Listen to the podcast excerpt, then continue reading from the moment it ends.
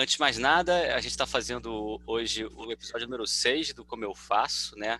É, que é uma sessão eminentemente prática, né? Gente, é um colóquio baseado em experiência que vocês estão tendo. A gente tem hoje é, o tema de corticoide, né?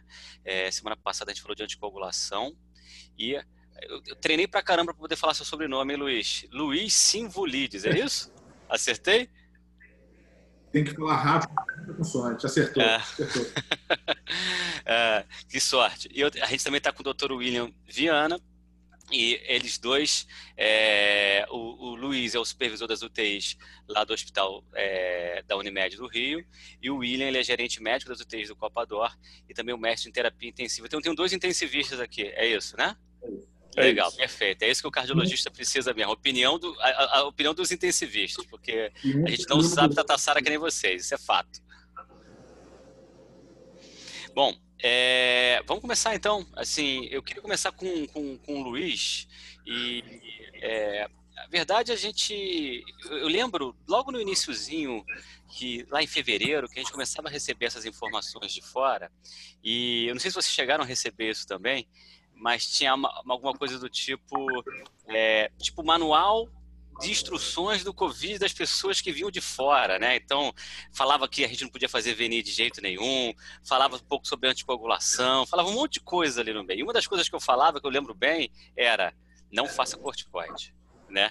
E aí a gente está dois meses na frente agora e a gente está falando muito de corticoide, quer dizer, é, eu, eu, eu, fui olhar se é um artigo muito bom é, é, do foi, acho que até de brasileiros que fizeram uma meta-análise com os estudos, com poucos estudos que tem, e a mensagem da, daquela recomendação é, da, de terapia intensiva, eu nem sei se é oficial, acho até que é oficial isso, a terapia intensiva da MIP, era assim, corticoide, não posso recomendar, não deve fazer de rotina, e tem mais algumas outras coisas que a gente vai discutir aqui durante o dia, mas ele organizava muito nisso.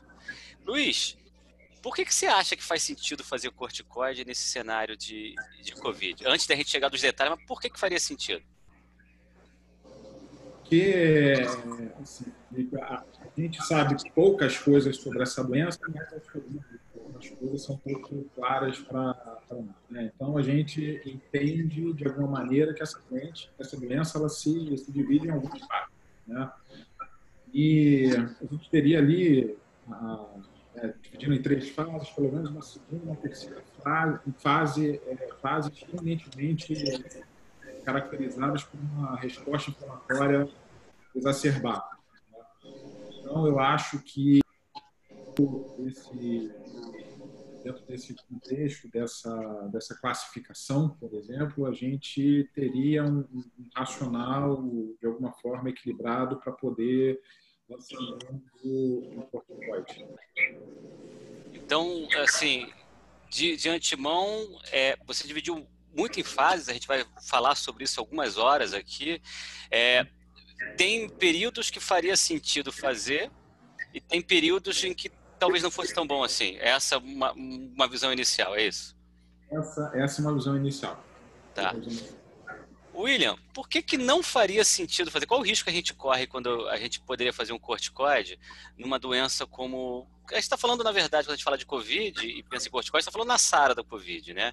Por que, que, que risco a gente corre quando, quando se fizer eventualmente corticoide para todo mundo, ou eventualmente se fizer corticoide no momento errado da doença? O Luiz já antecipou um pouco esse negócio das fases para gente. Obrigado por você ter vindo.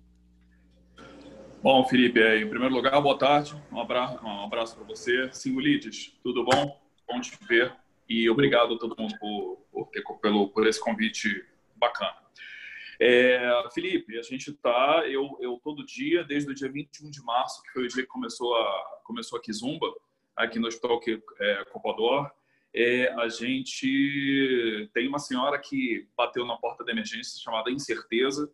Ela veste um lindo vestido, e ela e ela dança toda hora com a gente. Eu danço valsa e ela dança rock pauleira, se jogando em cima de todo mundo. Então a gente está completamente descompassado. Portanto, nosso grau de incerteza usando medicina frequencista é muito alto.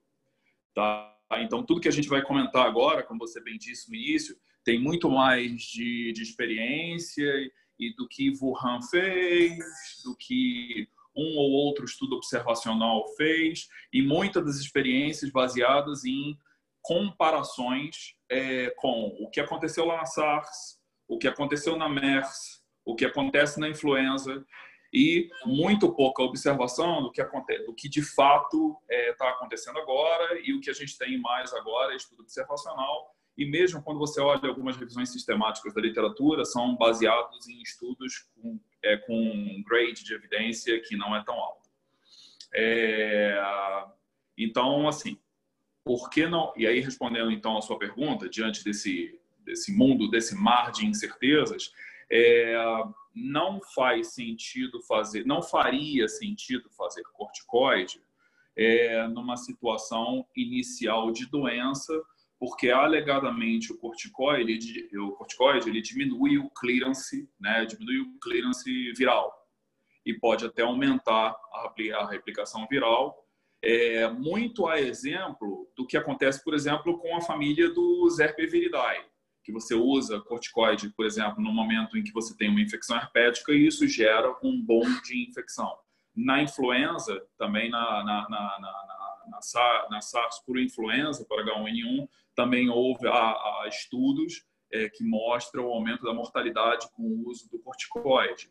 Né? Há outros estudos ainda que mostram que o corticoide ele tem um sentido na infecção bacteriana, mas é diferente da resposta da infecção viral.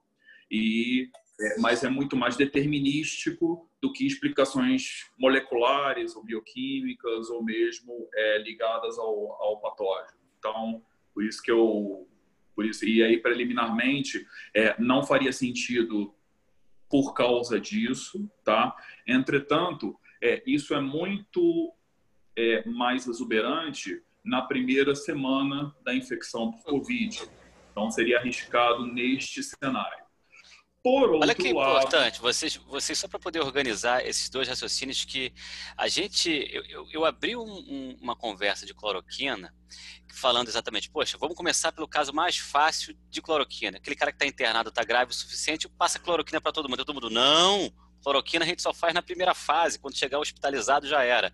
E aqui vocês estão falando exatamente o contrário. Se eu for fazer corticoide, eu não vou fazer nessa primeira fase, porque ele vai piorar a replicação viral. Eu vou começar a pensar em fazer isso numa segunda fase. É isso.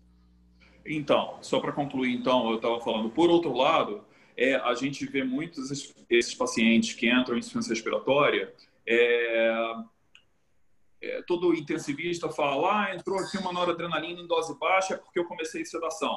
Não. Começou, é, começou noradrenalina porque o doente tem choque. Porque se você tirar a noradrenalina, ele vai fazer uma PM inferior a 65. Esse é o conceito e é persistente. Você pode fazer uma tonelada de cristalóide que ele vai continuar chocado. Então, não, não é por causa da sedação, é porque ele tem disfunção hemodinâmica. Então, é, mas o que eu quero dizer é que muitas vezes esse doente tem uma dose de nora baixa que é muito, muito típico nessas infecções virais. Você tem um doente lá com disfunção pulmonar e disfunção hemodinâmica. E é por que, que eu estou falando isso?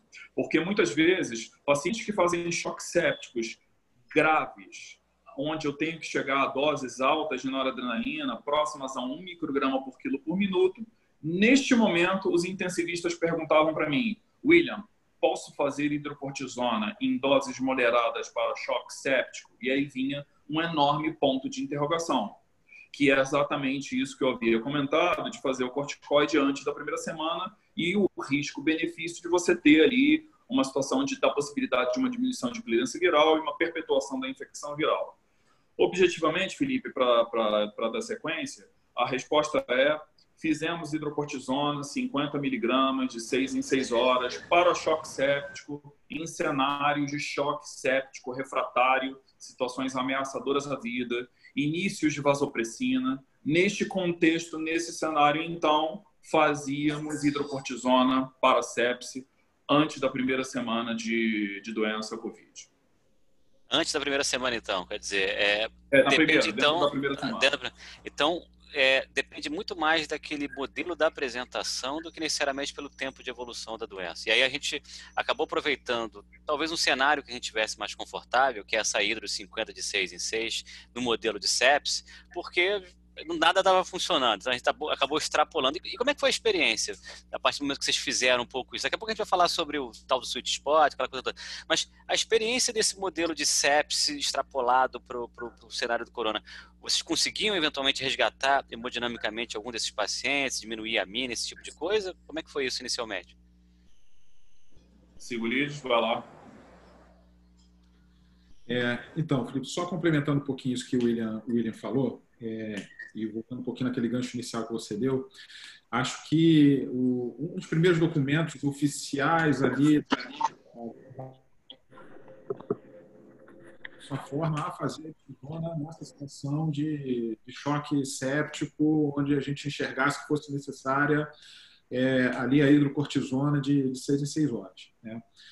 É, não sei quanto ao William, mas mesmo nessas situações, a resposta do, do doente com choque alto continua sendo o mesmo que a gente observa, observa nos sepsis por é, não vírus, por bactérias, tá, fungos, outras coisas.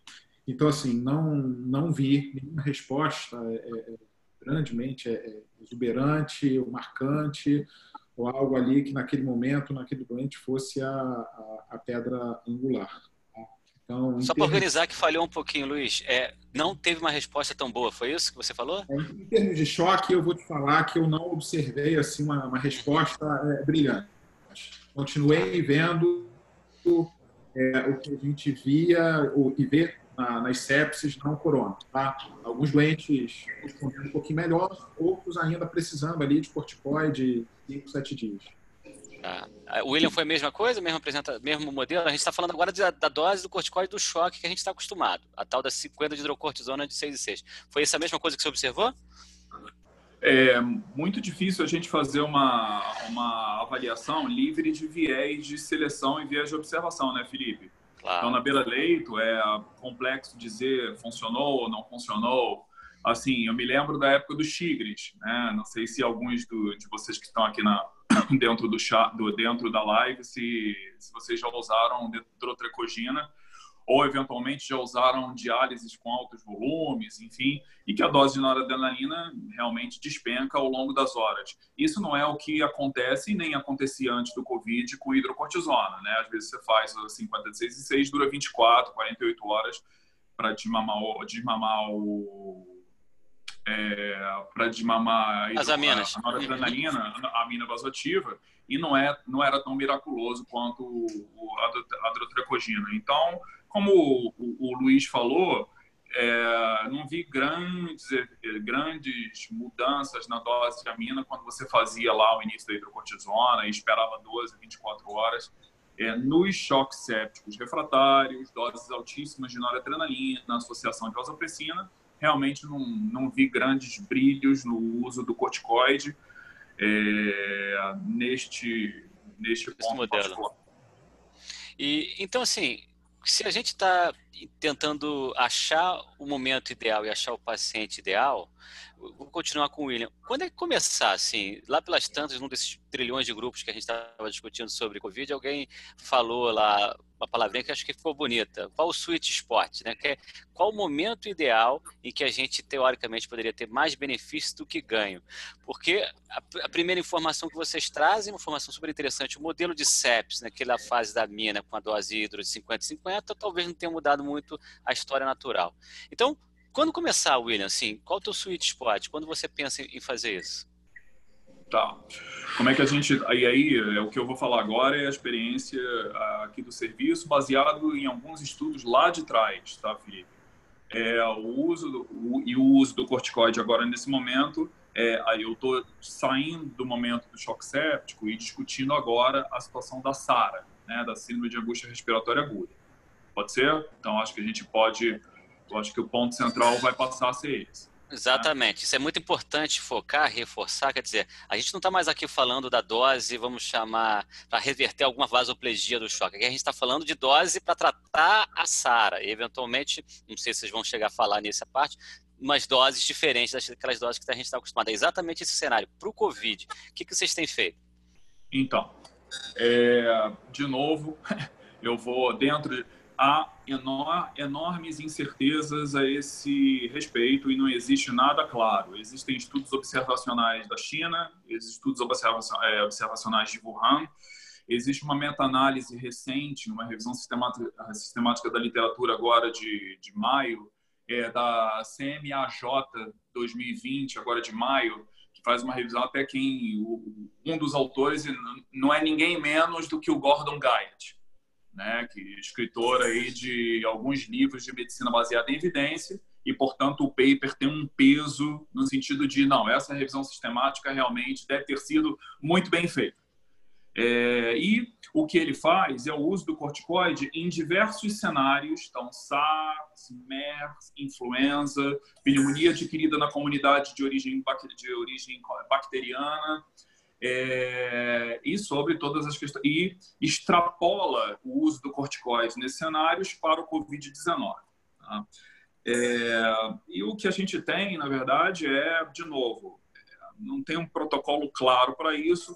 O que a maior parte dos colegas tem, tem feito, e essa revisão também não, não, não cria nenhuma, vamos dizer assim, nenhum protocolo amarrado de uso, mas o que se sabe é respostas incertas no que diz respeito a diminuição de mortalidade, desfechos duros, né? Diminuição de mortalidade, respostas incertas em relação à diminuição do tempo de ventilação mecânica, respostas incertas no que diz respeito à é, a diminuição de tempo de permanência intra-hospitalar, respostas incertas no que diz respeito a a dose de corticoide vai aumentar o risco de infecção grave. Também é um grande ponto de interrogação ao corticoide, imunossuprime, então deixa o doente pela dose que, se, que, que a gente faz de metilperidnisolona, por exemplo, que vai de meio a um miligrama por quilo, dia de dose equivalente de prednisona, isso deixaria o doente imunossuprimido com risco de infecções graves é, mais adiante,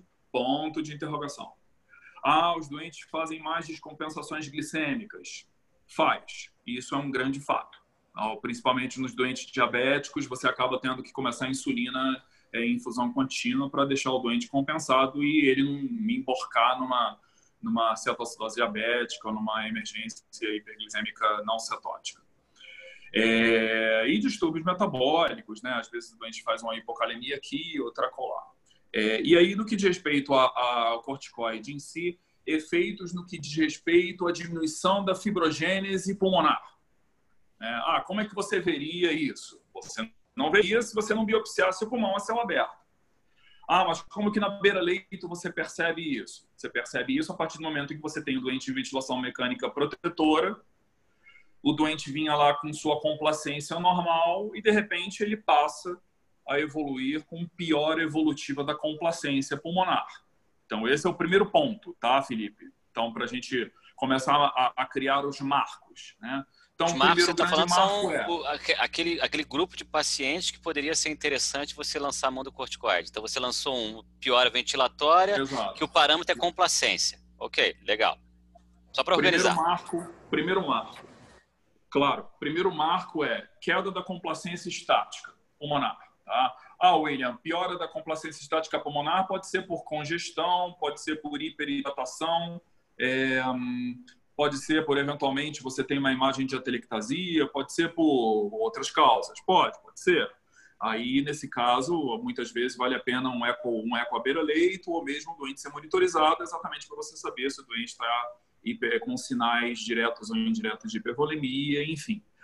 É, queda da, da troca gasosa, né? piora da troca gasosa. PF, né? né? PF, seria um parâmetro. É, outra questão que agora é laboratorial e não necessariamente ventilatória é piora dos parâmetros inflamatórios inespecíficos e o que a gente tem basicamente nesse quesito é piora de hemograma e piora de PCRT. Mas aí você pode perguntar, ah, William, isso pode ser uma infecção bacteriana sobreposta? Pode. E nesse cenário fica muito difícil você fazer um diagnóstico diferencial. É, e aqui no hospital, pelo menos, a gente lança a mão de dosar a procalcitonina, em que pese as, as eventuais, vamos dizer assim, limitações da procalcitonina, como, por exemplo, um doente em insuficiência não aguda, né, que às vezes a procalcitonina pode não ser tão benéfica. Mas então, cenários assim, de maneira bem Mas deixa eu fazer duas perguntas. Você falou da piora do lab. E semana passada a gente falou muito dos marcadores, é, chama de marcadores inflamatórios que a gente está entendendo como sendo mais típicos ou mais utilizados é, no COVID. E aí, além do pacote hemograma PCR, a gente acaba vendo muito ferritina, dedímero, LDH. Você também acaba utilizando isso na prática ou, ou, não necessariamente? E a segunda pergunta em cima dessa é, a procalcitonina, a gente vê de tudo, né? A gente vê procalcitoninas gigantescas e vê... Eu, ainda não consegui entender um comportamento assim é, é, é tão, tão, definido para ela. Vocês, vocês continuam entendendo a procalcitonina como um marcador de uma infecção? Porque é muito importante e talvez seja o grande contraindicador de corticoide nesses pacientes que estão mais graves é uma infecção que, que, que no paper, esse paper brasileiro falou de uma infecção não controlada. Você já contraindicou, por exemplo, algum corticoide que você queria fazer por conta de uma procalcitonina alta? É, você quer que eu responda ou o Singulid pega essa? Ah, vamos botar o Luiz então para poder participar um pouquinho também. Aí depois a gente volta para você. Luiz? Bom, vamos lá. É, Luiz, lá Luiz, lá deixei, deixei a rabuda para você, tá? Vai, responde essa. Obrigado, hein, cara. Bom amigo. Bom, olha só, lá, na, lá no Hospital da Unimed a gente não utiliza a, a procalcitonina, tá? A gente chegou à conclusão lá, própria experiência da gente e, e também com base no que a gente tem ali de publicação, que é, seria um exame que não nos auxiliaria, tá?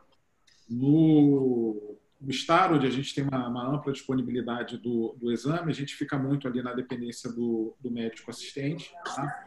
Eu não consigo, nesse momento aqui, dar um parecer sobre a experiência de lá, já que é uma coisa que não é para. Isso é uma, uma conduta muito individual. Né? Mas na Unimed, sim, a gente já segurou a o início de, de corticoterapia em pacientes que a gente julgava que ainda teriam infecção não controlada. Tá? E aí a gente foi pelo, pelos parâmetros habituais clássicos de, de febre, de, de leucocitose, PCRT, e, e, parâmetro clínico também, né? Então, a presença ali de, de secreção traqueal, purulenta. Então, a gente já segurou é, algum, alguns inícios de corticoterapia por conta de, de quadro inflamatório suspeito de infecção bacteriana ainda não controlada.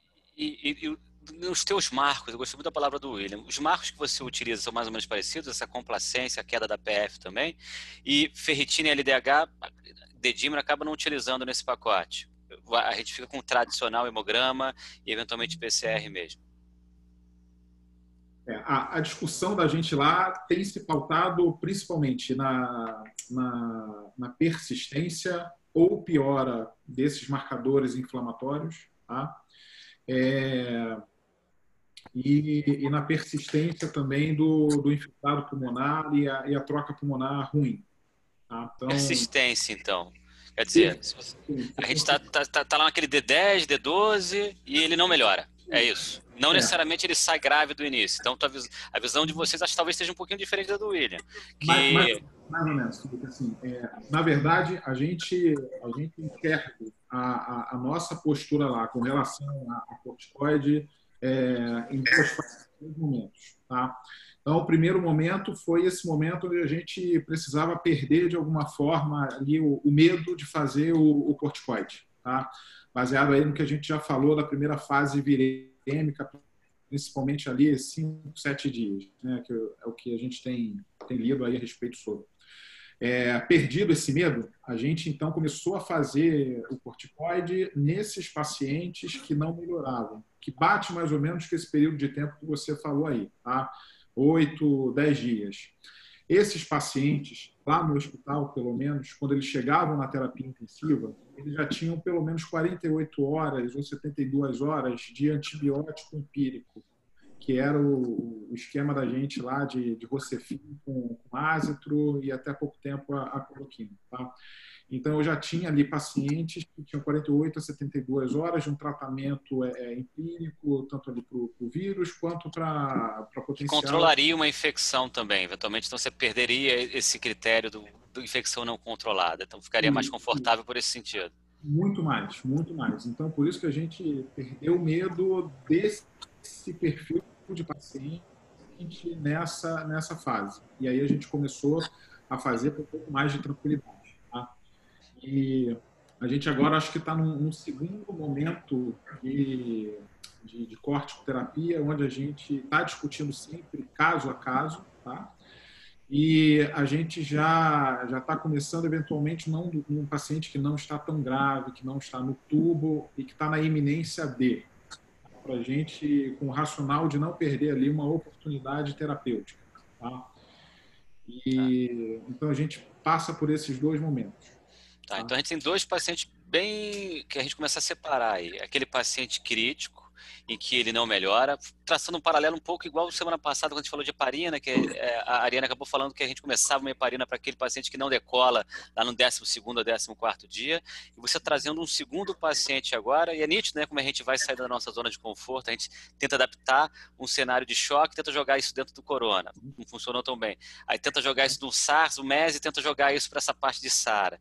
E agora o, o Silvio está trazendo para a gente um modelo que é um pouquinho mais precoce em termos de, de evitar um, eventualmente uma intubação para diminuir essa resposta inflamatória. É mais ou menos isso que você pensa também, William? Quer dizer, você consegue ver dois tipos de pacientes que poderiam ser eventualmente beneficiar com isso e o, o Simbolista devolveu a pergunta do procalcitonina para você, hein? ele foi amigo de base, hein? Ele, a procalcitonina, às vezes, quando eu estou vendo no meio de um tratamento do Covid, eu acho que serve talvez para poder motivar uma troca de um antibiótico antibiótico, sai do ceftriaxone, que eu acho que 90% da, da, das instituições usam de cara para o ceftriaxone, eventualmente ligar para o TAS ou para alguma coisa desse tipo, do que do, eu não sei se eu consigo entender ele mais ou menos grave com a procalcitonina, mas que a gente acaba trocando um antibiótico quando aquela procalcitonina vem um pouquinho mais alta, isso é o que acaba observando. Você consegue enxergar esse paciente também nesses dois momentos, William? É, bom, eu, na verdade, o uso da metil, né, a gente tem feito aqui basicamente depois do oitavo dia, número um. Número dois, na situação em que você vê um flare-up da doença, quer dizer, a doença pulmonar principalmente explode e o paciente tem uma piora é, de, não só de marcadores clínicos, como laboratoriais, como radiológicos de doença. E muitas vezes você vê uma tomografia que não tem só os infiltrados em vidro fosco periféricos típicos da doença, mas você começa a ver não só cometimento em vidro fosco, que aí é intersticial e microacinar, mas você começa a ver áreas de consolidação. É, esse doente, a gente já pensa em começar o corticoide, porque isso muitas vezes se traduz, como eu havia falado do ponto de vista de mecânica pulmonar e doente de mecânica, com queda da complacência estática pulmonar. E você faria isso nesse sentido, nesse momento, com uma alegada possibilidade de diminuição da inflamação pulmonar, nesse, no contexto do Covid, número um. E número dois, no contexto da SARA, na tentativa de diminuir, diminuir a possibilidade de fibrogênese pulmonar. Tá? É, eu falo isso até em situações práticas de um doente que a gente que em ECMO, que recebeu uma biópsia pulmonar a céu aberto, é, quinto dia de ventilação de ventilação mecânica, é, a gente não ia deixar esse doente é, sem antibiótico. Então, nesse caso, como o Cibulis falou, você está lá com o seu Vocefin azitromicina, você pensa em um outro hit infeccioso, você amplia o espectro antibiótico. Se você, determinado serviço, você não tem procalcitonina, então você também não vai fazer metilprednisolona sem cobrir né, a possibilidade de um patógeno mais resistente, e aí você amplia o espectro e faz metil é, nesse cenário. E falando sobre a biópsia, a biópsia encontrou lá é, dano alveolar difuso e vários fibroblastos no quinto dia de ventilação mecânica. Então, é, o corticoide, portanto, Felipe, assim, ele tem, ele pode ter esse papel na SARA já descrito há muito tempo, e a doutora Patrícia Rocco já fazia isso em laboratório, né, em modelos já, em modelos não humanos lá atrás, exatamente tentando evitar que houvesse a pior da a piora pulmonar, levando a um padrão restritivo por fibrose pulmonar e um dano, uma sequela irreversível é, da, da SARA. Tá? Então, é, agora eu vou voltar. Deixa eu voltar um pouquinho. Então, é, voltando para a questão do usametil. Depois do oitavo dia de doença, tá? flare-up da doença, principalmente do ponto de radiológico, é, se você não tem procalcitonina, não tem outra alternativa, você precisa, se o doente já estava em uso de antibióticos para pneumonias comunitárias, você vai precisar ampliar o espectro, porque não faz sentido você manter lá o seu trifamox e azitromicina e fazer o metil lá no oitavo dia e o doente pode estar pior do ponto de vista inflamatório infeccioso. É, agora, se você faz a procalcitonina, Felipe, e aí respondendo agora a pergunta relacionada à procalcitonina, eu já vi alguns cenários aqui em que o doente tinha uma PCRT muito elevada, exemplo, semana passada, uma PCRT de 50 e procalcitonina de meio, de 0,05. Fiquei tranquilo mas é, no sentido de fazer a metil e manter o esquema do jeito que está, pensando em hiperinflamação pulmonar. Isso não é comum, isso é absolutamente incomum. Muitas vezes você fica com muitas incertezas, porque às vezes você pega uma procalcitonina de 2 e agora o que, que eu faço? Né? É, e aí você acaba, portanto, fazendo lá o seu Tazocin ou o seu Meronem, dependendo aí da, das orientações da CCH de cada hospital, é, e fazendo a metil é, sempre se preparando, fazendo lá a ivermectina, no sentido de você prevenir um, uma possível infecção é, por estrongiloides pelo grau de imunossupressão que isso pode levar e torcer os dedos, estratégia ventilatória protetora, prona, não prona, recrutamento alveolar ou não, e esperar o tempo passar um pouco. E por fim, e por fim, o, o Singulides falou de uma fase mais avançada de doença, que é o momento em que o paciente já passou por hits infecciosos e ele piora o pulmão. E se você tira esse doente e faz uma tomografia de tórax, você vê lá infiltrados algodonosos que podem levar, é, podem lembrar a antiga BUP, hoje a gente chama de COP, né? É pneumonia organizada criptogênica e, e, e onde o papel do corticoide faria muito sentido, né? Uma COP secundária aí um quadro tardio ou mesmo infecção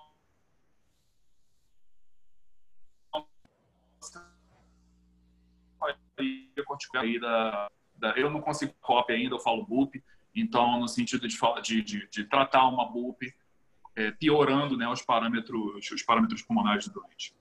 Então você falou dois cenários, você falou aquele cenário mais crítico e até um cenário mais tardio. Tem até uma pergunta da Aline que é naquele cenário mais precoce. É aquele cara que está claudicando ali entre o sétimo e o décimo dia, eventualmente ganhou uma VNI, não ganhou, você já começou lá o seu ceftriaxone e azitromicina eventualmente nenhum sinal de, de, de, infecção descontrolada.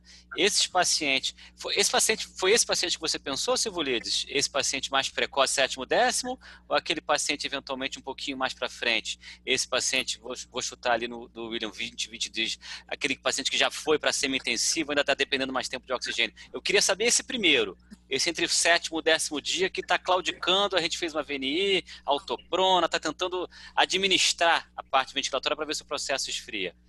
Uhum. Esse, esse paciente, Felipe, é, é, é esse paciente dessa fase que agora a gente está, de alguma maneira, ali, aspas, perdendo um pouco mais né, dessa fase mais precoce, né, 7 da gente. O William falou a gente começou a fazer um pouquinho mais de vontade naquele paciente para evitar a, a cópia a tá? o reverter. Né? Esse cara que estava aí com 14 a 20 dias de ventilação mecânica. Agora a gente tem usado um pouquinho mais precoce exatamente nessa fase para a gente é, ver se consegue ali alguns desfechos um pouquinho melhores. Menor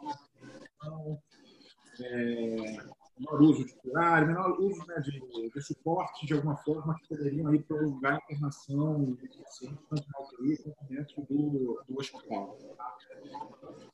A gente está usando corticoide nesses pacientes de forma, de forma um pouco mais precoce falhou um pouquinho, mas deu para deu a gente entender que você está sim usando o corticoide nessa parte mais precoce. É isso. É, eu queria saber o, o esquema. É, na verdade, o William falou muito da metil. William, que esquema você está fazendo? Depois eu volto para o Luiz. Mas qual o teu esquema de eleição de corticoide? Droga, dose e tempo. Metilprednisolona, meio a um miligrama por quilo dia de dose equivalente de prednisona por 5 a 7 dias, sem diminuição gradual. E fazendo antes ivermectina, que não tem nada a ver com Covid. Tá? A ivermectina é como esquema para prevenção de estrongiloidise disseminada no contexto do uso da corticoterapia. Luiz, qual é o teu esquema? Dose, é, na verdade, droga, dose e duração. Da mesma forma que o William, ivermectina pelo mesmo motivo, pela mesma razão, tá? A dose que, a gente tem feito é um pouquinho mais alta, vai de, vai de 1 a 2 miligramas por quilo. Tá? Isso porque, em alguns casos onde a gente fez 1 miligrama, é, a gente precisou aumentar, e nesse aumento viu uma resposta positiva, essa resposta principalmente radiológica, tá? e o tempo 5 a 7 dias. A gente está começando no hospital essa semana já uma orientação de forma oficial sobre isso. Então, é, a orientação hospitalar da Médio vai ser 1 miligrama por período, 5 a 7 dias. Para organizar, a gente tem é, o, 1 miligrama por quilo daria 60 miligramas de metil, mais ou menos. Então, vocês estão oscilando entre 60 e 125, né, que tem uma ampola pronta de metil, de solumedrol por dia, é isso? Para ficar mais fácil. Mais ou menos isso.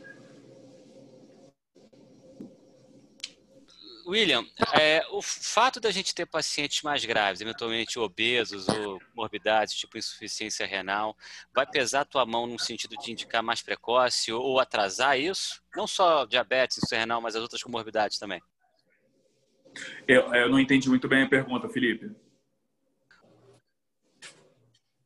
O fato de da gente ter pacientes com perfis clínicos diferentes em relação às comorbidades vai fazer com que você comece mais precoce, ou tenha mais medo das complicações e atrás isso, eventualmente um obeso, insuficiência renal, é, diabético, hipertenso, ou não necessariamente cardiopata? Porque a gente pode saber que esses pacientes têm uma mortalidade maior, né? A gente viu um trabalho recente que mostrou que a doença mais associada à mortalidade no Covid é aqueles pacientes que tinham doença cardíaca, doença coronariana. Isso vai fazer com que você entre mais pesado e mais precoce ou não necessariamente? Não necessariamente, Felipe. É, o, como eu falei, quer dizer, é, não, as comorbidades não fazem, ou eventualmente os fatores de risco de pacientes que são mais graves, como obesos, hipertensos, diabéticos e até os coronariopatas, não é isso que determina o não uso ou a postergação do início do corticoide nesse doente, tá bom? É, na verdade, o que determina o uso da metil, né, no caso aí, para a gente está falando ainda de pulmão, né, é basicamente a gravidade da doença pulmonar e o timing né, o timing variando aí do oitavo ao décimo segundo dia de doença, a despeito de a infecção, a despeito de você estar tá infecção sob controle, é mais o doente tem in, in, sinais indiretos de inflamação, uma procalcina baixa que não justifica e o doente piorando progressivamente a complacência, independente de seus fatores de risco ou comorbidades, a gente vai fazer, é, independente da disfunção renal aguda ou não, a gente vai fazer o corticoide. Luiz, o William falou muito sobre essa parte pulmonar. Broncoespasmo tem peso nessa decisão? Assim, peso, peso só pelo broncoespasmo, eu, eu não diria que sim, mas obviamente que é mais um fator para nos ajudar na, na decisão, né, na escolha. Então, acho que pesa nesse contexto.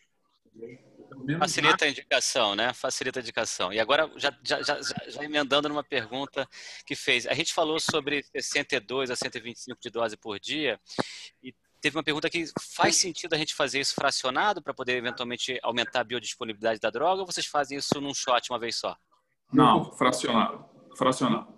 Metilprednisolona você pode até fazer de 12 em 12 horas, e aí muitas vezes você vê 40 de 12 em 12 de metil, é a dose que muitas vezes acaba acontecendo. Você pode fazer de 8 em 8, de 6 em 6 horas. Aí tem a ver, a gente respeita, vai respeitar aí a, esses intervalos. Né? A gente, eu particularmente não faço dose única. Luiz concorda também? Fracionado também, duas vezes ao dia a gente já acabou organizando naquele perfil de pacientes de risco, aqueles pacientes que caem em APF, aqueles pacientes, é, não necessariamente só aqueles com a ventilação mecânica. E a Gabriela, que é minha residente, ela perguntou, ia deixar lá para baixo, mas a gente vai alternando à medida que o público vai pedindo. E o paciente ambulatorial? Existe espaço para corticoide em paciente ambulatorial? Ou aquele paciente que precisa de corticoide ambulatorial devia estar internado? É, bom, no que diz respeito a essa opção, vou te salvar, Singulite. Então, vamos lá. Você segurou uma rabuda, eu seguro outra. É, não tem resposta para a pergunta, tá? Não tem uma resposta baseada em evidências para dar esta resposta, tá? É, precocemente na doença, é, se o paciente era usuário crônico de corticoide, é, ele também eu não vi nada escrito no sentido de temos que diminuir a dose do corticoide, tá? Por exemplo, tá? Não existe nada a esse respeito. É, e portanto, não até à luz do conhecimento, respondendo a pergunta de maneira evasiva, à luz do conhecimento atual, o uso precoce de corticoide em pacientes ambulatoriais com Covid-19 não há evidência suficiente para indicar, ponto. É, mas o que eu posso, brincadeiras à parte, o que a gente pode falar um pouquinho dessas drogas que são imunossupressoras barra imunomoduladoras, e aí é muito interessante a gente ver é, paciente, por exemplo, com doença inflamatória intestinal, existe um site que eu acho, se não me engano, é IBD Secure, é, que mostra, por exemplo, o uso de imunomoduladores, é, os pacientes que têm doença inflamatória intestinal e que são usuários crônicos de MABs da vida, é, parece que esses doentes estão mais protegidos se eles fazem uso crônico dessas, dessas drogas.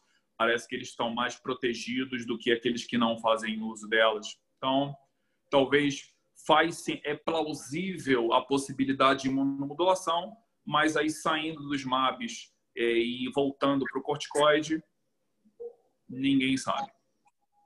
É, a gente, você falou, não tem a luz da evidência atual. A luz da evidência atual a gente não tem nada, né? Isso. Na prática, existe alguém que, por exemplo, você consiga imaginar, é, que você já fez para alguém na prática? Eu já, eu já sei de gente que fez. Aquele paciente que tem muita comorbidade, talvez aqui ah, pese um pouco mais do que no cenário do paciente internado. Pensa num paciente com DPOC, eventualmente cardiopatia isquêmica, hipertenso diabético mas que não está tão grave naquela apresentação para poder ficar internado, o idoso. Esse é um paciente que você também acompanha de perto com saturação. É, e Luiz, agora vou voltar para você. E você não começa nenhum corticoidezinho. Se ele piorar, é que você vai, eventualmente vai internar. Tem alguma coisa diferente para a gente poder fazer para ele ainda ambulatorial? O, assim, o, o Felipe, é, vou tomar o cuidado que o William tomou, né? Porque tudo que a gente disser aqui, de alguma forma, é, não pode servir de, de exemplo para as pessoas saírem de alguma maneira replicando ou contando por aí. Né? Mas vou contar uma experiência pessoal, uma pessoa próxima tá? que adquiriu a doença. É, pessoa, a, a, gente, a gente ficou na iminência de, de interná-la, acompanhando em casa. Era uma mulher, 55 anos, obesa, é, hipertensa, uma tomografia com, com infiltrados é, típicos, com comprometimento ali entre 25% e 50%. É, o acompanhamento foi, foi bem próximo, com, com oximetria de pulso e, e outros dados clínicos. E, ali pelo sétimo, oitavo dia de doença, justamente nesse, nesse período, ela começou a, a cair é, a saturação. Então, ela chegou ali no, no limite de saturação de, de 90 a, a 88. Ela ainda era aquele perfil né, de, de hipoxêmica feliz, onde ela não tinha ali grandes é, é, queixas com relação ali à, à hipoxemia. E que foi conversado com ela, foi colocada a opção e é, eu comecei prednisona para ela tá? uma dose ali de 60 miligramas é, é, por dia. Ela, isso aí para ela dava mais ou menos ali alguma coisa entre meio miligrama e um miligrama por quilo. Tá? E eu vou te falar, em 24 horas o que a gente acompanhou de, de resposta clínica me surpreendeu. Porque a gente começou a, a observar uma, uma alteração tanto no perfil de, né, de de, de perfil clínico dela, de queixa clínica, muito astênica, muito caída. Aí não sei te dizer o que, que foi de melhora de hipoxemia ou se né, aquela coisa do, do corticoide, deixar as pessoas um pouquinho mais, mais eufóricas. Mas, objetivamente, no dia a gente já tinha uma saturação mantida acima de 90, em 72 horas essa oxigenação dela já estava ali acima do, dos 94. Tá?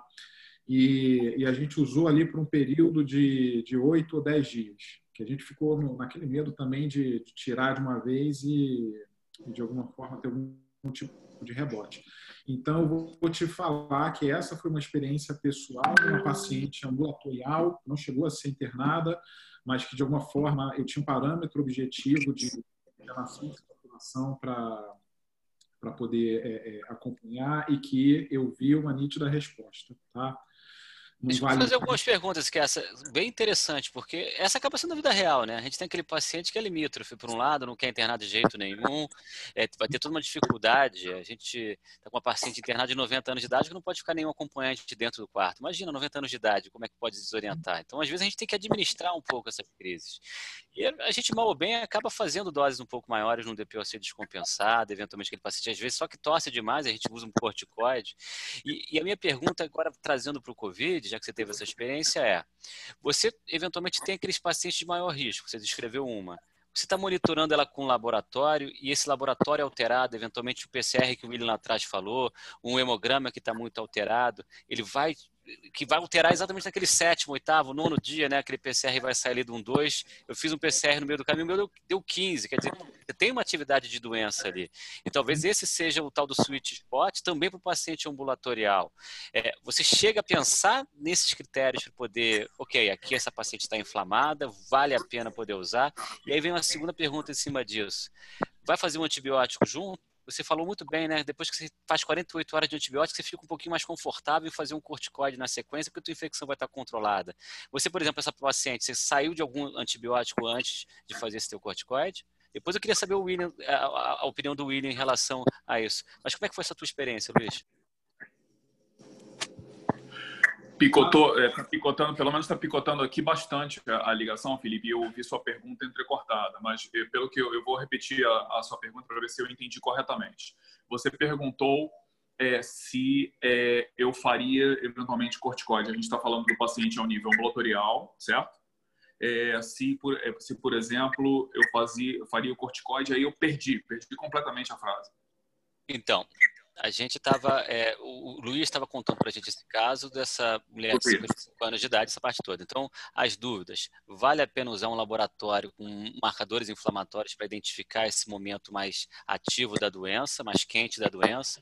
E na sequência, se existe a necessidade ou se vale a pena a gente fazer o antibiótico 48 horas antes, de forma que a gente tenha um processo infeccioso controlado na hora de fazer é, esse, esse corticoide. Então, Luiz, eu vou inverter, já que ele não está ouvindo bem, vou deixar o William responder, depois eu volto para você. Combinado? Beleza. Vai lá, William. Tá. É, quando a gente muitas vezes a gente tem começado o corticoide junto com a troca do esquema antibiótico, tá? É, e a gente não tem esperado, é absolutamente razoável e correto esperar 48, 72 horas, entretanto, muitas vezes a gente tem um cenário em que não dá para esperar.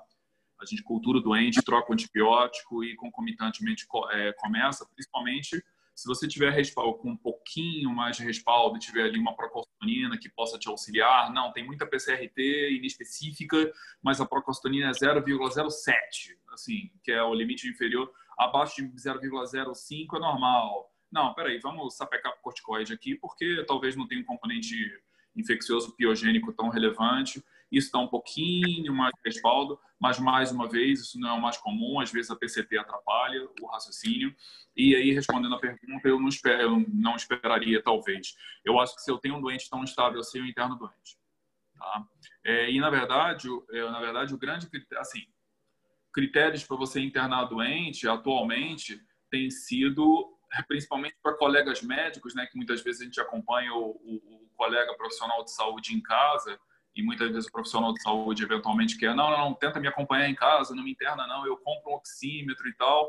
A gente tem usado aí o, a saturação, né, Felipe? Saturando abaixo de 94%, 90%, autopronem. Fiquei de bruços em casa e não estou respirando bem, vai para o hospital, enfim. A gente tem usado muito mais isso como sendo um critério de vá para o hospital imediatamente do que o marcador, o marcador laboratorial, por exemplo. E eu estou entendendo que a gente está falando do nível ambulatorial. Se a gente está falando do nível ambulatorial, Felipe, o meu parâmetro de segurança hoje é se eu vou para casa do paciente, eu levo o meu oxímetro. Se ele tem oxímetro, a gente vai se falando por WhatsApp vídeo até ele falar, William, estou aqui saturando a 92%, à noite eu pioro um pouco, vou para 90%, o que, que eu faço? O que, que você faz? Vai para o hospital agora, você está saturando abaixo de vai para o hospital que eu vou te ver. Então é meio assim que a gente tem feito. Então, o William, o, o William não vê espaço. Ele precisa de corticoide, ele precisa de hospital. É, o, Lu, o, Luiz já tem alguma experiênciazinha em relação a, a, a, esse paciente que é o borderline, é esse paciente que está saturando ali exatamente entre o 92 e o 95. Muitas vezes eu pego esse paciente, eu, eu falo para ele andar dentro do quarto para poder ver se aquela saturação de 94, 95 é real. Então, andar e voltar do banheiro às vezes é o suficiente para poder diminuir. Mas então, Luiz, devolvo, devolvo a pergunta para você agora. Laboratório te ajuda e antibiótico precisa para esse corticoide ambulatorial? Não necessariamente. Antibiótico não necessariamente. Essa paciente, por exemplo, não, não tinha antibiótico. E o exame laboratorial eu também não vejo como, como necessário, entendendo que não vai ser esse parâmetro único, exclusivamente, que vai me, me guiar no momento de internar o doente ou não. Eu ficaria também com o parâmetro de, de que foi o que eu, o que eu adotei para poder indicar a, a internação hospitalar. Legal. É, então a gente acaba realmente no feeling mesmo, uma minoria de pacientes talvez que a gente pudesse colocar esse, mas em que você ficaria realmente com uma consulta é, muito de perto, com o oxímetro de perto, é isso que o William está chamando a atenção. A gente está caminhando para o final da, da, da, nossa conversa. Eu vi aqui a Pitase, parece que é estava na rotina da, da, enfermeira da Covid, que tem lá dentro do UP, né, uma experiência muito parecida com a de vocês é, em relação ao uso de corticoide, a expectativa em relação aos resultados que ela tem observado, também um miligrama por quilo, também dividido por 12. Eu acho que a gente acaba caminhando ali para poder facilitar para o pessoal a dose do, da metil do sulumedrol 40 a 60 duas vezes por dia, acaba arrumando, aí se de, se de repente ele está um pouco mais grave, a gente vai fazer ainda mais alta. Eu tive um, uma apresentação que aí foge completamente desse cenário e, e, que foi uma paciente que entrou com um choque com uma miocardite fulminante. E aí a dose do, do da metilprednisolona foi 125 de 12 em 12 e daí para frente, né? Então, cada cenário é um cenário também. A gente aqui cada vez mais vê manifestações extrapulmonares da doença e a gente não sabe como lidar com isso, né? Então, como tratar um miocardite fulminante, como tratar um paciente que está em choque séptico, com aminas progressivas e tudo mais. E você vai procurando resgatar, é, aí tem tocilizumab, para ela a gente acabou fazendo imunoglobulina, plasma convalescente. Então, cada caso é um caso. Acho que especificamente no corticoide, a gente tem, é, tá organizando nesse racional dessa piora. O, o Paul Bell pergunta para a gente, se, se, vocês tiverem mais perguntas, também pode fazer, pessoal, já que a gente está terminando. É, se vocês acham que o tocilizumab tem alguma vantagem em relação é, ao corticoide, já que ambos seriam agentes imunomoduladores, então por que um seria melhor do que o outro? E se vocês é, veem eles eventualmente incompatíveis ou são complementares? Nessa paciente da miocardite fulminante, por exemplo, o cenário era tão crítico, é que no D2 de apresentação, que ela ganhou imunoglobulina. A gente conseguiu consultar, inclusive, tem um alemão, que é o professor é, que ele que mais faz biópsia no mundo, ele falou, cara, eu faria só imunoglobulina, mas eu não tenho nenhuma experiência com isso. Então ganhou imunoglobulina, ganhou corticoide, ganhou plasma convalescente e ganhou tocilizumab também. William, você vê algum espaço para o tocilizumab, ele é melhor do que o metil e você usa os dois juntos? É, como, é, como, é, como é que você usa isso? É, Felipe, assim, do, o, do dia 21 de março até hoje, a gente só usou tocilizumab em dois casos, não como posição institucional, tá? mas não como posição de serviço, mas sim por uma indicação do médico assistente externo é, e a gente fez a, me, a medicação mediante até uma, assim, um vínculo do médico assistente com a família. A família, a família foi explicada né, pelo seu médico assistente de todas as, os, todas as questões é, relativas ao uso da medicação e, e, e foi feito. Tá? É, então, respondendo a sua primeira pergunta, é se o tocilizumab ele é melhor que o corticoide. É, na minha resposta é não sei é, e eu acho que a literatura também, também não sabe. É, com relação ao uso do tocilizumab é, no cenário da Covid-19, a minha resposta é, é, eu, eu tenho tão pouca certeza do uso quanto, mas talvez tenha um pouco menos de certeza no uso da metilprednisolona, porque aí eu estou tratando a SARA em alguns cenários. O tocilizumab para COVID-19 eu não sei a resposta e a literatura também não não me convenceu a respeito.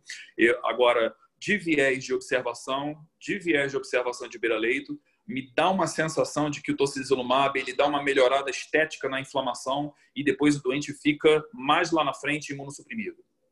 Essa é uma impressão que dá, é que às vezes o doente faz, o doente não faz febre e ele faz um terceiro hit infeccioso lá na frente e você fica meio perdido com o doente. É a, a impressão que eu tenho, portanto, para concluir minha minha resposta, é que não sei se é tão eficaz quanto, não existe resposta na literatura, e eu tenho uma impressão de que o tocilizumab dá uma imunoparalisada da pesada no doente. É, e, sim, vamos esperar os ensaios randomizados bem feitos acerca do uso dessa droga nesse cenário em particular. E respondendo, então, não tenho nenhuma experiência. Foram dois casos em mais de 420 internações. E isso é absolutamente experiência nenhuma. Luiz, tem alguma, algum comentário em cima do tocilizumab? Olha só, com relação ao tocilizumab, a, a experiência também de alguma forma é, é limitada, é, sempre por indicação também de, de médicos assistentes externos, tá? E eu praticamente copio e colo a resposta do William. Tá? É, não, eu não enxerguei uma melhora agressiva é, no quadro clínico do, do, doente. A gente vê realmente essa, essa melhora em marcadores inflamatórios e também tem essa mesma impressão de que esses pacientes ficam gravemente deprimidos a ponto de fazer um, um outro, um episódio de sepse é, mais tardio, por vezes. Tá? Então, é, por exemplo, lá onde eu, eu, eu, coordeno de uma forma um pouco mais é, institucional, com mais, mais controle, a, a ideia da gente não é usar o, o Beleza. Interessante. É, é, e essa visão de que a gente, na verdade, apaga um incêndio agora, mas corre um risco lá na frente e não sabe o que fazer com esse PCR mais baixo. É bom ver, né, um PCR despencar. Mas se isso aí vai se traduzir em algum benefício mais para frente ou se é só risco, a gente não sabe. Para fechar, tem uma pergunta do Vitor. É, acho que vocês chegaram a, a, responder isso antes, mas vamos tentar organizar para ele, Luiz. É, alguma experiência em uso do corticoide no paciente na fase 2A do COVID, quando você ainda não tem hipoxemia? É, alguns protocolos orientam uma pulsoterapia precoce para inibir a progressão da doença pulmonar. Vamos lá. É, como pulsoterapia, eu, eu não sugeriria fazer Acho que uma dose alta é, vale, vale a pena. Tá? É, até. Bom, então, assim, é, eu, não, eu não faria pulsoterapia, independente da, da fase. Acho que a gente, eventualmente, pensando ali numa resposta inflamatória pulmonar, cardia, DSM-4, dia, eventualmente, uma terapia de resgate ou desespero, sim, tá? Mas é, é uma fase, fase precoce. É... Não. William concorda? Ficou muito picotado, Felipe, a resposta, mas eu entendi que o Simbolides não indica pulsoterapia de metilprednisolona, em resumo.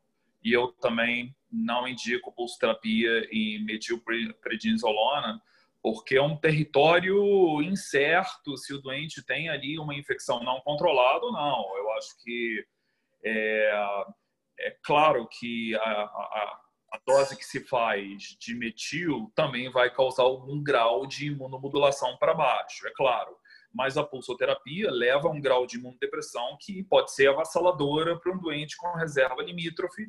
E numa fase em que eu não sei o que está acontecendo, é, mesmo tendo ali um insight clínico de que possa haver uma síndrome de citocina, né, uma síndrome hiperimune, é, eu não me sinto confortável de fazer é, uma pulsoterapia nesse paciente nesse cenário.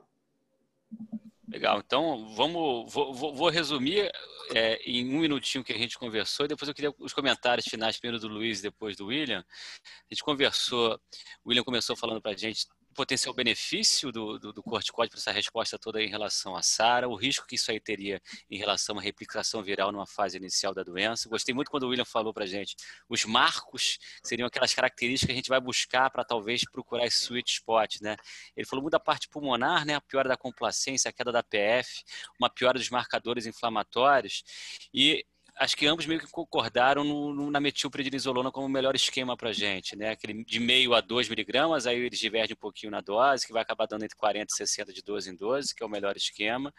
E é, a gente talvez tenha um espaçozinho tanto para depois daquela fase mais é, ativa da doença, fase mais quente, ali do décimo, décimo quarto dia. O William veio um potencial para aqueles pacientes que não melhoram na fase final, aquele paciente já está na SEMI, 20, 25 dia de internação, que não melhora por nada, talvez organizando uma BUP. E o Luiz talvez traz até um conceito um pouco mais interessante também, numa fase mais inicial, talvez ali no sétimo, oitavo dia, que ele está começando a dar aquela derrapada, aquela claudicada, talvez um corticol, um corticoide, em casos super selecionados ambulatorial, podia ser efetivo. William, começa fechando para a gente, depois o Luiz termina, por favor. É, com relação, bom, com relação ao uso do corticoide, é ainda um grande desafio. Até, até a luz da evidência mais atual, a gente ainda está se baseando realmente em experiências anteriores, SARS, MERS, H1N1. É, eu acho que os pontos de atenção são, então, em relação à, à fase precoce no choque séptico refratário, o uso da hidrocortisona, e a hidrocortisona não pelo é, não tem a ver com pulmão, e sim com a questão da atividade mineralocorticoide no contexto do choque. Né? O metilprednisolona é, seria mais voltado para o pulmão, e aí numa fase de segunda semana, segunda para terceira semana, no sentido de você é, tentar evitar a, fibro, a fibrogênese pulmonar e no sentido de tentar melhorar a resposta inflamatória ao nível pulmonar mas eu, se eu pudesse dizer uma coisa para vocês, assim, eu acho que as duas grandes drogas aí no, no tratamento da COVID, do COVID, é, além de todo o tratamento suportivo, né, da melhor terapia intensiva que puder ser feita, são corticoide, nesta fase em particular, e numa fase em que a gente começa a ter ali o dímero D passando de 500, a gente pensar em fazer uma tromboprofilaxia química mais arrojada e até anticoagulação plena naqueles doentes com dímero D acima de 3 mil, é, eu acho que esses são os dois pilares farmacológicos que a gente tem mais respaldo para fazer nos dias atuais, quando eu falo da possibilidade de alguma terapia próximo do específico para COVID. Todo o resto é absolutamente suportivo. E, por fim, no paciente que você tem lá os infiltrados alguma uma piora radiológica expressiva, você tomográfica, tem aspecto de BUP, o corticoide faz sentido também nesse, nesse terceiro cenário. Cuidados, é, cuidado com a imunodepressão. É, não esqueça de fazer antes de começar o corticoide a ivermectina, porque eu e o Singulid, na época que a gente era do INCA, a gente já viu uma, uma, uma estrongiloidíase disseminada, absolutamente insuspeita. E a gente viu lá uma estrongiloidíase disseminada absolutamente insuspeita. Né? Então, a gente, a gente aprendeu lá naquela época, lá em 2004, que esse tipo de cenário pode acontecer. Então, quem faz corticóide em dose alta tem medo, né? E tem medo não, é uma questão de segurança do paciente, né? É uma questão de preocupação com o paciente. É... Cuidado com os distúrbios metabólicos, potássio, glicemia. O paciente pode entrar em cetoacidose diabética se ele era diabético e você faz uma dose mais, mais alta, digamos assim, de corticoide. Então, ficar esperto com relação a isso. É, e na hora de tirar, tire abruptamente entre o quinto e sétimo dia, não tem que diminuir, diminuir progressivamente, né? a não ser quando a gente está tratando uma BUP. Aí a BUP, o tratamento é para BUP, né? e aí o tratamento é diferente, mas no que se, ale, se atribui aí ao uso para COVID, ao tempo máximo de sete dias e dose fracionada é, e, diminuir, e diminuir de maneira então abrupta. Com relação ao corticoide, é isso. William, muito obrigado pela participação aqui. Eu sei que você e o Simvulid estão absolutamente abarrotados de trabalho, nesses cargos de coordenação, então eu sei que é muito difícil poder participar aqui com a gente. Não tem nem como te agradecer. Luiz, fecha para a gente também algum comentário aqui no final. De, de, de, antemão, já te agradeço demais também por estar aqui. Mais do que tudo, você é marido da Maria Cláudia, que é minha colega de plantão, então isso é maravilhoso. Depois manda um beijo para ela. Obrigado, Luiz, por estar aqui. Imagina. É, bom, então vamos lá. Só fechando o que o William falou, complementando para não ser repetido. Então, eu acho que a gente está chegando dois meses aí de pandemia. A gente ainda segue na busca aí da, da bala de prata para o Covid. Concordo com o William, de alguma forma, observando aí no, no front, no dia a dia, com, com vários cenários de várias drogas é, imunodepressoras, imunossupressoras, é, a minha impressão é que o corticoide tem sim o seu espaço. Tá? E é para todos, isso a gente ainda não tem a, a resposta, mas eu acho que um grupo de, de 10 doentes, com, se a gente achar uma droga, um remédio que ajude pelo menos um, a gente vai estar aí num, num lucro danado. E a minha impressão é que a gente consegue ajudar mais de uma pessoa. Tá? Seguiria todas essas orientações pré. O William lembrou bem de um caso de estrangologia sem nada que ele acabou sendo é, autorizado ivermectina parenteral, não foi, William? Que era vendida só em, em, em loja veterinária, tá? e ficou esse grande aprendizado. Cuidados metabólicos, obviamente, tanto com a, a hiperglicemia, que sim, tem sido bastante frequente nesses pacientes que a gente está tá usando, e, obviamente, também cuidado na, no aparecimento ali de, de infecções é, bacterianas secundárias é, depois do começo ali da, da corticoterapia. Tá? E queria agradecer demais aí a oportunidade, Felipe, de participar, estar tá junto aí do, do Felipe, aqui a e a própria Francine também, que fizeram parte do grupo, o Pedro também, que é lá do, do hospital, e a tantos outros. Muito obrigado aí pela oportunidade e, e pela rica discussão. É, da minha parte, da minha parte, Felipe, também gostaria de agradecer o convite. É, me sinto honrado aí de fazer parte dessa dessa conversa com vocês. Estou bastante tempo aí é, fora da UERJ, né? Eu saí da UERJ em 2001, então sinto saudade desse desse ambiente aí, muito bacana.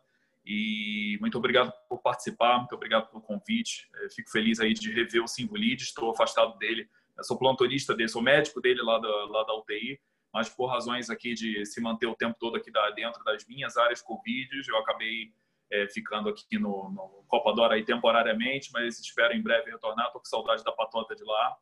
E, e, vamos em frente, vamos em frente. Muito obrigado, Felipe, pelo, pelo convite. Debate de alto nível, bacana. Obrigado. Obrigado a você. Só queria terminar com uma passagem que eu estava conversando com, com um colega, um pneumo, hoje lá no hospital. Eu falei, poxa, Nelson, eu estava querendo alguém para poder falar mal do corticoide, porque quando a gente começa a ter tudo muito assunto, todo mundo concordando, é ruim, né? Aí ele falou, Felipe, você não vai encontrar alguém para falar mal. Você pode até encontrar gente que fala mal, mas que usa corticoide da mesma maneira. Ele vai só falar que não usa, mas ele usa. Então, eu acho que corticoide, anticoagulação, é, é, deixou de ser uma questão do ser e muito mais uma questão de como e para quem. Eu acho que talvez o segredo é o tal do sweet spot. Vocês enriqueceram muito para a gente tentar achar exatamente esse ponto ideal. Obrigado, gente. Semana que vem tem mais. Quem participa aqui para a gente automaticamente ganha convites para as próximas. Se vocês puderem estar participando, vai enriquecer muito o debate. Obrigado, gente. Boa noite. Obrigado. Boa noite.